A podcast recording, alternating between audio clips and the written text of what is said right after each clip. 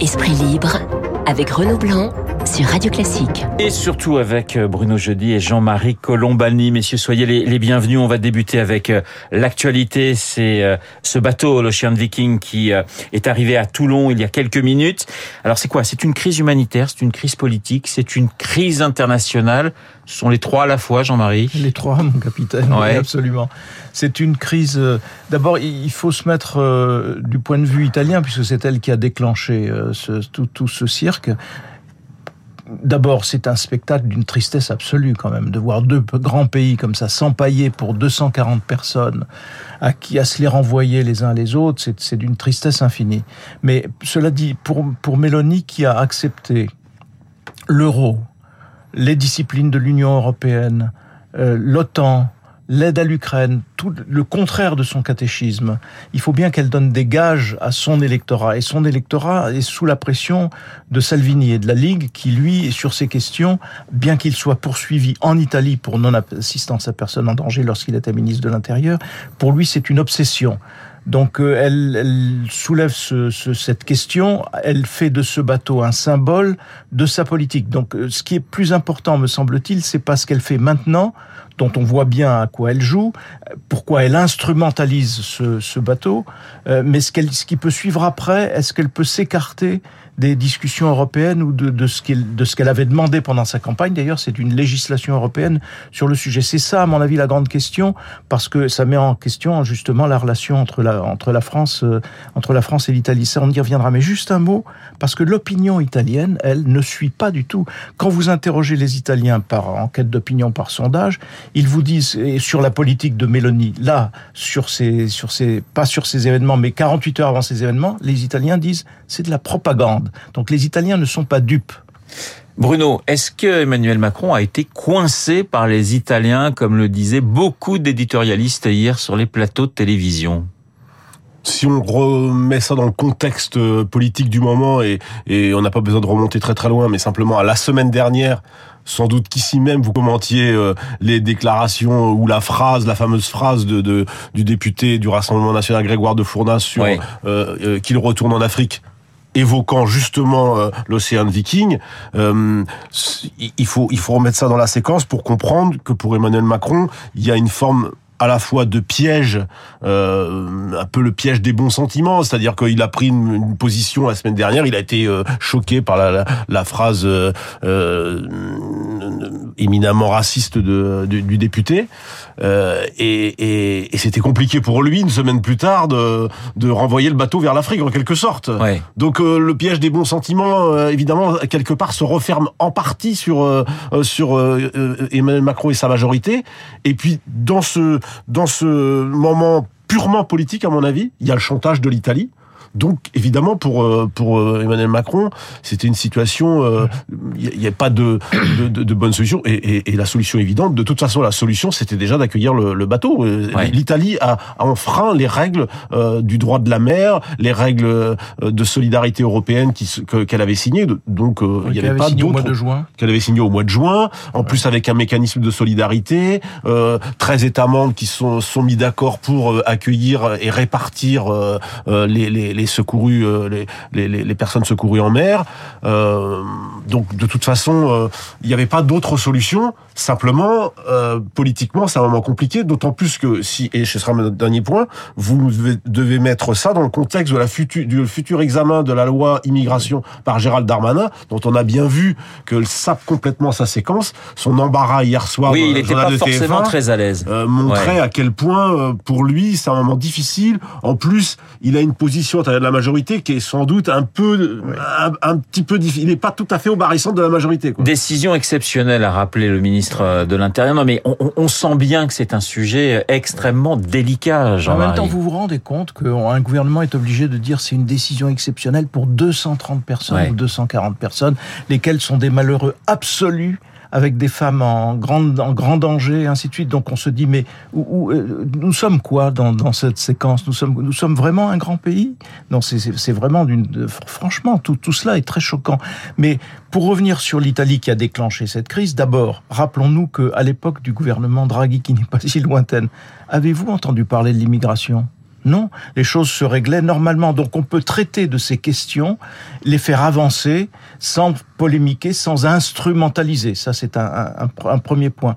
Et sur euh, l'attitude réelle de l'Italie, mais dans le même temps où elle refusait ce bateau, pour en faire un exemple, et pour faire pression sur la France, en même temps, elle accueillait un certain nombre de, de personnes qui étaient recueillies par les gardes-côtes italiens. Donc elle accueillait des gens par, les propres, par ses propres gardes-côtes qui remplissaient leur mission. Donc on voit bien là qu'il y, avait un, un, mode de manipulation politique. Et par ailleurs, quand la France s'engage dans des représailles, je trouve ça absurde. Dans ces situations-là, il faut garder son calme. Il y a des voies et moyens de traiter les questions euh, aiguës comme ça par des voies diplomatiques et non pas jouer sur quoi 3500 personnes qu'on va refuser d'accueillir. Donc on va nous jouer avec ces 3500 personnes. C'est pas la première fois hein, qu'il y a cette tension. Bien sûr. Parce que au moment des Gilets jaunes, quand Luigi Di Maio va, va, va narguer euh, le gouvernement français, l'ambassadeur est rappelé. Et je me souviens aussi de Cazeneuve, quand il était ministre, quand il était même Premier ministre, où il y avait des, des affrontements à la frontière euh, entre la, France et l'Italie, très dur. Mais néanmoins, nous, Français, est-ce qu'on va, on, on, va jouer maintenant? Eux, ils ont joué avec 240 personnes.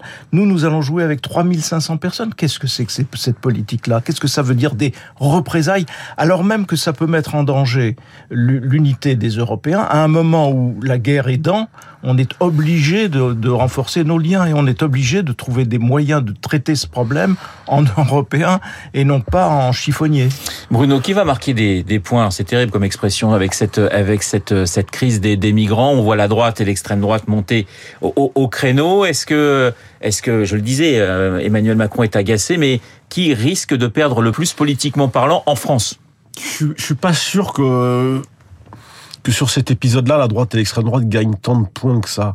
Parce qu'au fond, c'est quand même euh, d'abord, il faut quand même euh, il faut quand même revenir sur euh, qui sont ces 230 personnes sur le bateau. Ce sont des gens qui se sont jetés à la qui se sont jetés à la mer pour essayer de venir ici. Donc on n'est pas dans le, euh, dire que c'est des passeurs et tout ça. Bon, euh, il faut faut remettre les choses. Donc il y a il y a les Français sur les questions migratoires, ils sont paradoxaux. Hein. Ils sont à la fois ils veulent de la fermeté, mais en même temps ils, ils veulent pas laisser un bateau en mer comme ça. Oui, enfin je, je, je, je crois que je vois pas qui gagne véritablement sur cette sur cette séquence là. Emmanuel Macron, forcément, c'est compliqué parce que euh, là, le, pour le coup, les positions médianes sont difficiles, euh, sont difficiles à défendre. En plus, le ministre de l'Intérieur euh, n'assume pas totalement le, le, le choix, donc peut-être que lui peut, peut y laisser des plumes dans cette affaire. Oui. On va parce parler. Il s'est laissé de se bâtir une réputation et une image à la Sarkozy, il y a un Sarkozy New Look. Et évidemment, ce genre d'épisode le met en difficulté parce qu'il va devoir sur le texte qui vient, d'ailleurs, comme l'a dit Bruno, il va devoir faire un texte d'équilibre. Et donc d'équilibre, ça veut dire on accueille ici, mais on refuse là. Ça n'est pas euh, tout d'un côté ou tout de l'autre. Bon, je parlais de l'extrême droite et de la droite. Euh, justement, on va passer aux, républicains. Ça devient quand même de plus en plus compliqué. Cette semaine, il y a eu le départ du, maire de Toulouse qui a, qui a claqué la porte. Euh, est-ce que la droite, les LR, alors qu'ils se cherchent un chef, Bruno, vont exploser? Bah, ils ont déjà en partie explosé. Ça fait, en fait, c'est pas c'est moins une c'est moins une explosion qu'une érosion. On voit bien que depuis 2017, pratiquement euh, tous les six mois, il y a des vagues de des vagues de départ. J'ai essayé de regarder avec le avec le départ de Jean-Luc Moudin, maire de de Toulouse. C'était la première ville euh, dirigée par des républicains. Je rappelle qu'au municipal, ils ont perdu les grandes villes. Hein, ils avaient Marseille notamment.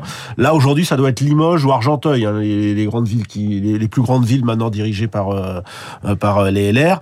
Et on voit on sait bien que ce sont des maires qui sont aussi plus ou moins en partance. Donc tous les maires des grandes villes, euh, à terme, euh, c'est un parti qui est en train de se recroqueviller sur des niches, territoriales.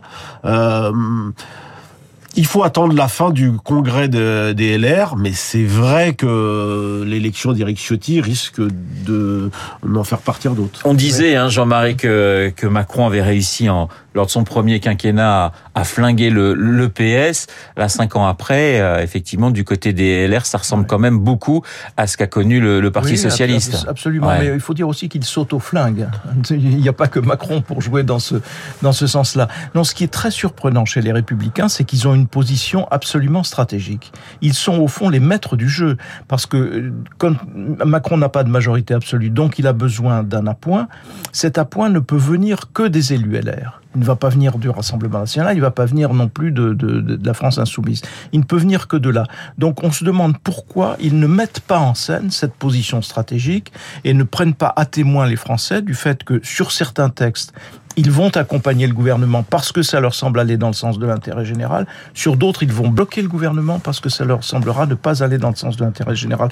Au lieu de cela, ils sont vent debout quoi qu'il arrive, en s'alignant sur, en jouant comme les autres, je suis le plus grand opposant, je suis le plus virulent et ainsi de suite, ce qui est totalement absurde. Oui, mais parce que je pense que c'est lié oui. au fait que Emmanuel Macron ne pouvant pas se représenter, ils font le pari Bien que sûr. le macronisme est fini. Oui, mais, mais ce n'est pas en faisant, en, en jouant comme il joue aujourd'hui, c'est-à-dire à rien, avec le vide, voire même avec l'absence dans les, sur les rangs de, de l'Assemblée, sans travail, sans, sans doctrine nouvelle, sans réflexion, qu'ils vont convaincre les Français d'éviter Marine Le Pen. Esprit libre avec ce matin Bruno Jeudi et Jean-Marie Colombani dans le studio de Radio Classique. Merci messieurs, il est 8h57 pratiquement. Dans un instant, nous allons retrouver Augustin Lefebvre pour l'essentiel de l'actualité et pour son journal.